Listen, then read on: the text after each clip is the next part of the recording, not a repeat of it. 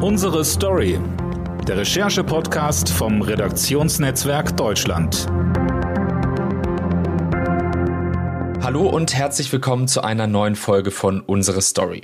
Mein Name ist Dennis Pützig und wir blicken heute auf die schillernde französische Gemeinde Cannes. Dank ihrer tollen Strände und exklusiven Boutiquen sind hier eh das ganze Jahr über die Reichen und Schönen anwesend. Doch jedes Jahr im Mai wird es noch exklusiver.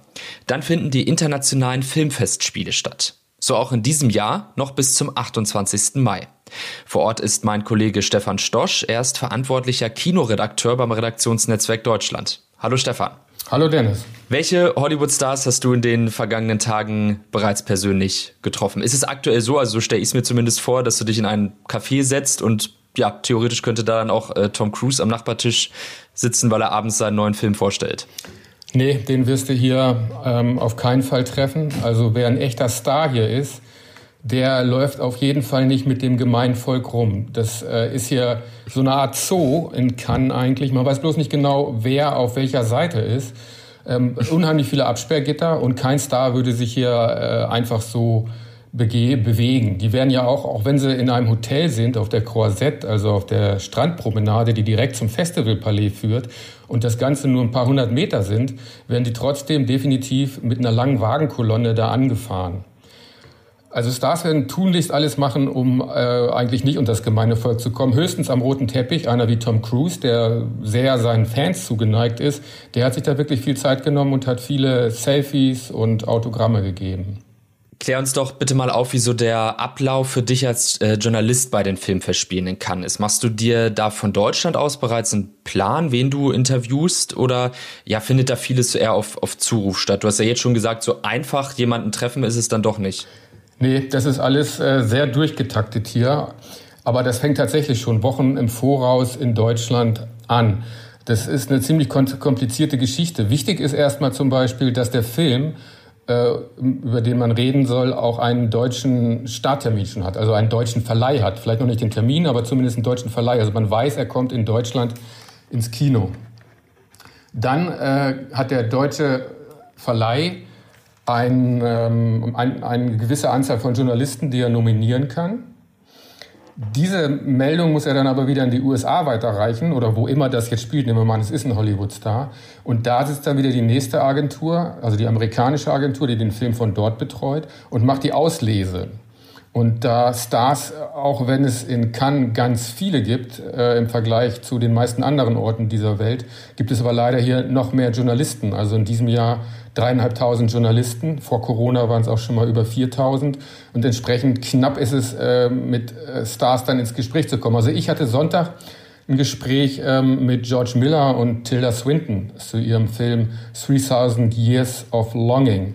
Das ist so eine Flaschengeist-Geschichte und eigentlich so ein, so, ein, so ein Märchen wie Tausend und eine Nacht und ähm, erzählt von der, von, der, von der Kraft von Geschichten.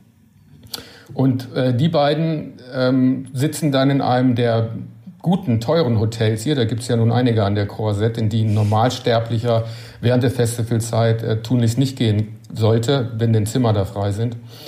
Und äh, man ist genau getaktet, man hat eine bestimmte Uhrzeit, dann taucht man da auf, man soll immer schon 20 Minuten vorher da ankommen, was aber keiner schafft in diesem Gehetze hier. Und ähm, dann wird man in die eine Suite geführt, da sitzen dann die beiden und sollte man mehrere Interviews haben, dann wird man gleich in die nächste Suite geführt und da sitzen dann die nächsten, sodass das wirklich der Versuch ist, in möglichst kurzer Zeit den Star an möglichst viele zu verteilen. Und trotzdem gehen hier natürlich viele leer aus und kriegen äh, gar keine Interviews. Aber ähm, man muss das immer so ein bisschen mischen und eben gucken, an wem man besonders interessiert ist. Also ich habe mit den beiden geredet, ich habe mit äh, Iris Berben geredet, die ähm, in einem Wettbewerbsfilm hier zu sehen ist, was ja auch nicht so oft vorkommt.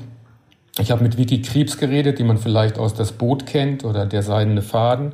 Ich werde noch reden mit äh, Claire Denis, einer französischen Regisseurin, ähm, die in Frankreich eine ganz große Nummer ist, in der Bayer Berlinale in diesem, äh, in diesem Jahr auch schon vertreten war. Und was natürlich ein großes Thema ist, äh, mit ukrainischen oder russischen, soweit die überhaupt da sind, Leuten zu reden. Also ich rede noch mit Sergei Loschnitzer, das ist wohl so der bekannteste ukrainische Regisseur der zurzeit ähm, auf dem Markt zu haben ist. Was sind so generell in diesem Jahr ähm, die wichtigsten Programmpunkte und wie läuft das dann ja auch mit, dem, mit den Preisverleihungen ab? Denn dahinter steht ja eben ein Wettbewerb. Ja, der Wettbewerb ist natürlich das illustre Schaufenster von einem hier. Und auf den konzentriert sich letztlich auch alles. Und ähm, am Sonnabendabend, kommenden Sonnabend, werden die Preise vergeben. Und ähm, das ist aber natürlich nur ein Ausschnitt aus diesem Festival, wobei man sich immer sehr genau überlegen muss, äh, was schaffe ich denn eigentlich? Der Wettbewerb besteht dieses Jahr aus 21 Filmen. Also wenn man mal hochrechnet in 10, 11 Tagen, wie viel man dann schon gucken muss. Und wenn man dann noch Filme außer Konkurrenz dazu gucken will, die immer so die Knallerfilme sind, also Tom Cruise war hier mit Top Gun, es kommt noch Tom Hanks, mit der, dem Elvis-Biopic, wo er dessen, äh, also er spielt nicht selbst Elvis, sondern dessen Manager, so eine zwielichtige Figur. Wenn man das dann noch sehen will und dann vielleicht noch den ein oder anderen ukrainischen Film, dann ist man äh, da voll ausgelastet. Ähm, aber es gibt zum Beispiel noch eine wichtige Nebenreihe, A Certain Regard, Regard. Ähm, das ist eigentlich die zweitwichtigste Reihe und ähm, da haben es auch ähm, die ein oder anderen Deutschen dieses Jahr geschafft, eben zum Beispiel Gekriebs mit gleich zwei Filmen. Ähm, dann gibt es eine Klassikreihe, also die Geschichte, die Kinogeschichte wird hier sehr groß geschrieben, so wie in Frankreich überhaupt das Kino eine viel größere Bedeutung hat als in Deutschland. Dann gibt es auch noch etwas, äh, das nennt sich Kino am Strand. Das ist natürlich mit das Schönste, wenn man da abends um 22 Uhr sitzt und dann vielleicht einen sehr populären Film aus vor 20 Jahren sieht, und dann kommt vielleicht noch jemand vorbei, der damals mit diesem Film zu tun hatte. Also ich habe da zum Beispiel mal Quentin Tarantino, der dann da angeschlappt kommt und da irgendwo steht, mit Uma Thurman getroffen. Äh, getroffen nicht, aber zumindest standen die beiden da. Ja, und dann gibt es noch eine Alternativreihe, die nennt sich Casernes des Réalisateurs. Das ist entstanden 1968, als auch die Revolution hier dieses Festival erreicht hatte und dann unabhängig davon die Regisseure eine eigene Reihe noch ins Leben gerufen haben, die sie auch bis heute selbst organisieren. Wie würdest du generell die Bedeutung der Filmfestspiele heutzutage noch einschätzen? Schließlich gibt es ja ganz viele Blockbuster, die gar nicht mehr ins Kino kommen, sondern direkt bei den ähm, inzwischen ja auch sehr etablierten Streaming-Anbietern landen. Also die Bedeutung lässt sich schon ein bisschen daran messen, wer hier bei der Eröffnung gesprochen hat, zur Überraschung aller, nämlich der ukrainische Präsident Zelensky, der ja auf einmal zugeschaltet wurde. Also wenn Kant keine Bedeutung hätte, hätte der wahrscheinlich auch was Besseres zu tun gehabt. Ähm, oder wenn ein Film von äh, Tom Cruise hier läuft und dann die Kunstflugstaffel der französischen Luftwaffe hier zum Erschrecken vieler äh, eine Runde über Cannes gedreht hat. Auch mit 3500 oder 4000 Journalisten zeigt das ja, dass alle Welt hier anreist. Cannes ist wirklich noch äh, das Festival, ähm, das am meisten am Kinofilm auch festhält. In Venedig zum Beispiel oder inzwischen zum Teil auch in Berlin werden Netflix-Filme oder überhaupt Streaming-Filme eher zugelassen als hier. Hier dürfen die wirklich nur laufen, wenn sie im französischen Kino einen regulären Start haben. Und da das nie der Fall ist, liegt Cannes permanent im Clinch mit Netflix und glaubt sich das jedenfalls auch noch leisten zu können. Also wer Rang und Namen hat, besonders bei Autorenfilmern, ähm, der versucht nach Cannes zu kommen. Das ist äh, wirklich das Ziel vieler. Die Berlinale kann im Vergleich äh, mit Cannes nicht mehr wirklich mithalten. Am ehesten kann das noch Venedig, weil das im Herbst immer so der, die erste Startrampe ist, um die Oscar-Kandidaten ins Spiel zu bringen.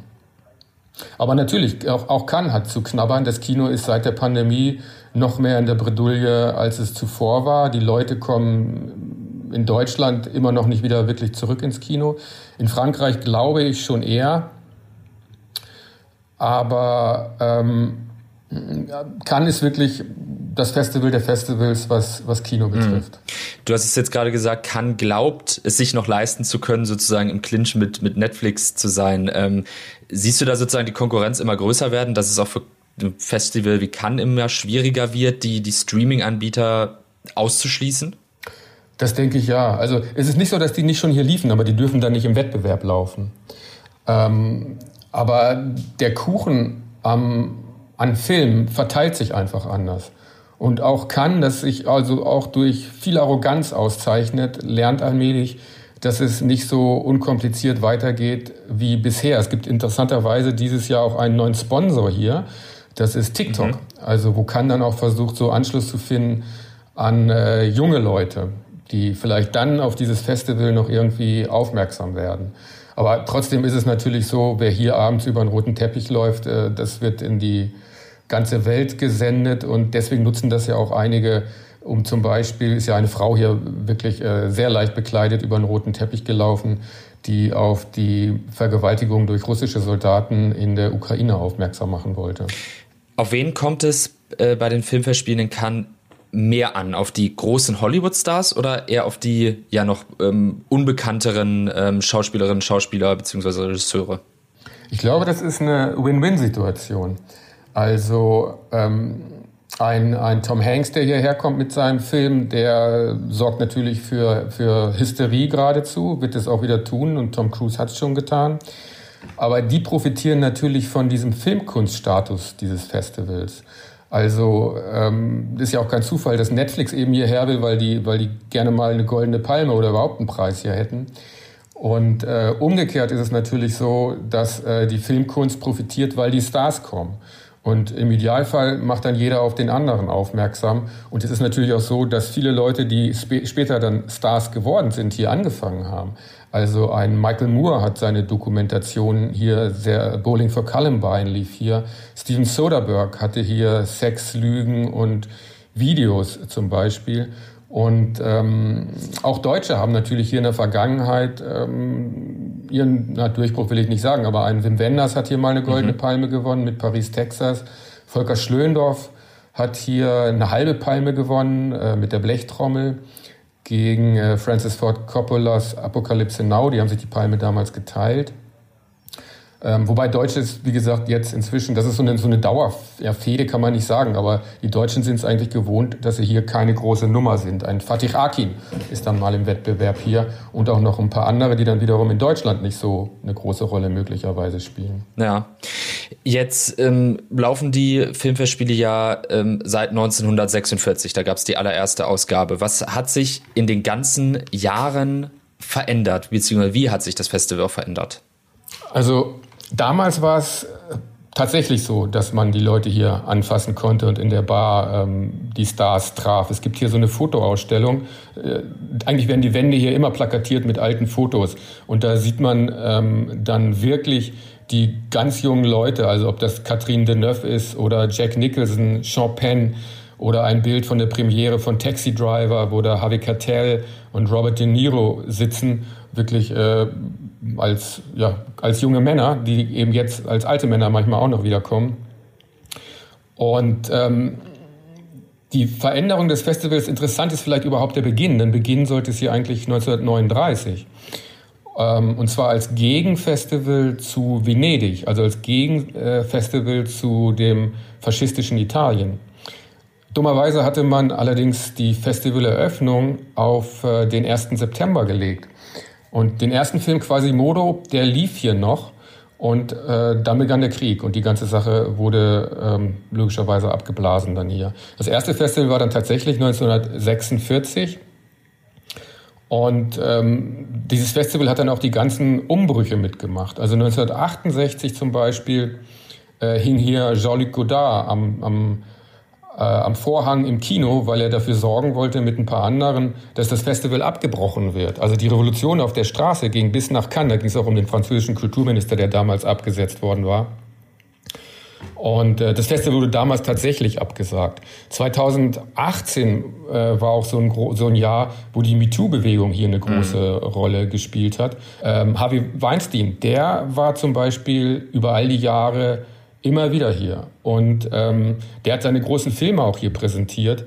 Es gab eine Schauspielerin, Asia Argento, die Cannes als Weinsteins Jagdrevier bezeichnet hat und ähm, bei einer Preisverleihung äh, öffentlich da auf dem Podium stand.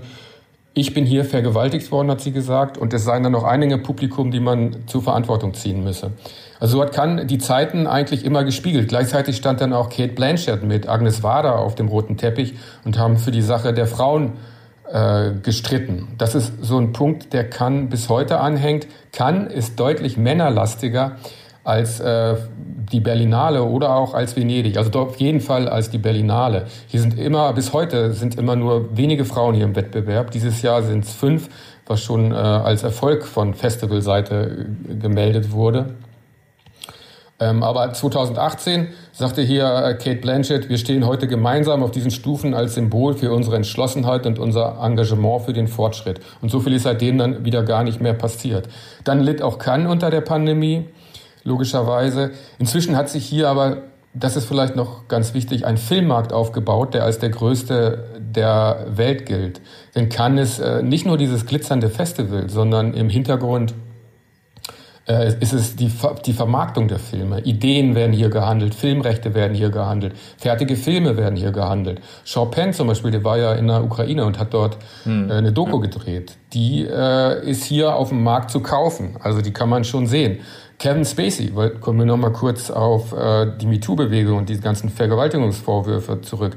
Kevin Spacey hat dieses Jahr auf dem Markt hier ein oder zwei Filme ähm, und hofft, dass das vielleicht ein bisschen seine Rückkehr sein könnte.